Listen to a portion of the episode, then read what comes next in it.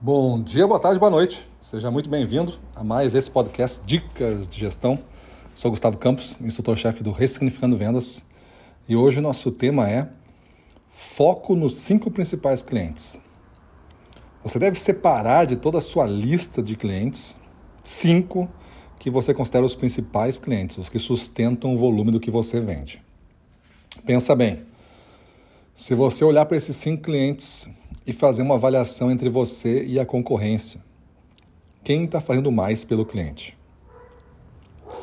Quem é melhor percebido por esse esforço que faz? Se você perder um desses clientes, o que acontece com você? É um desastre total pelo volume ou não abala tanto?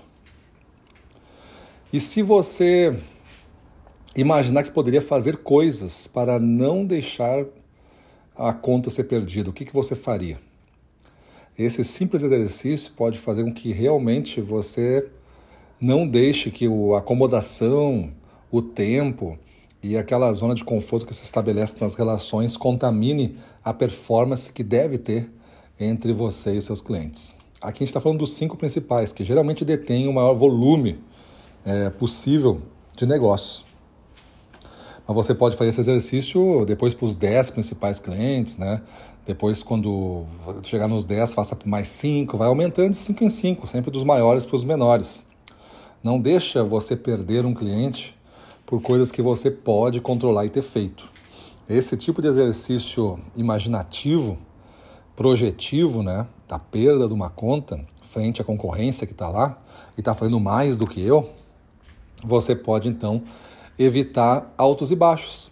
Aquele vendedor que começa bem, aí depois cai, aí depois recupera, aí depois cai de novo, porque sempre quando ele recupera, ele fica tão confortável com aquele volume que relaxa. Aí quando relaxa, a concorrência vai lá e tira dele de novo. E o cliente vai se beneficiando, vai se beneficiando, porque cada vez que há essa troca, ele ganha alguma coisa em função disso, principalmente se for um hábil é, comprador aí. Então a nossa missão é olhar para os primeiros cinco clientes e descobrir que tipo de plano, de projeto eu posso fazer para melhorar o serviço que eu estou fazendo frente à concorrência que já está lá estabelecida, de maneira que eu realmente seja um dos primeiros na loja, em volume, em participação, seja reconhecido como importante para, do comprador para mim, né, que ele me reconheça como importante no jogo dele e que eu tenha a certeza que eu estou prestando um serviço muito diferenciado, a ponto de estar tá sempre lembrando o vendedor deste destaque, deste grande diferencial que é o serviço que se presta e ele reconhecer que realmente é um serviço destacado. Se você conseguir fazer isso e ter esses reconhecimentos, você certamente tem uma posição sólida dentro do cliente. Dificilmente você vai ter altos e baixos, dificilmente alguém vai lhe tirar essa conta. Mas caso contrário, faça o exercício, você está sempre a perigo sempre é, é um desafio vender todo mês para esse cliente, sempre é um desafio permanecer com os volumes vendidos.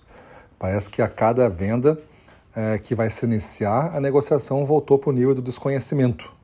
Não te conheço, quem tu é.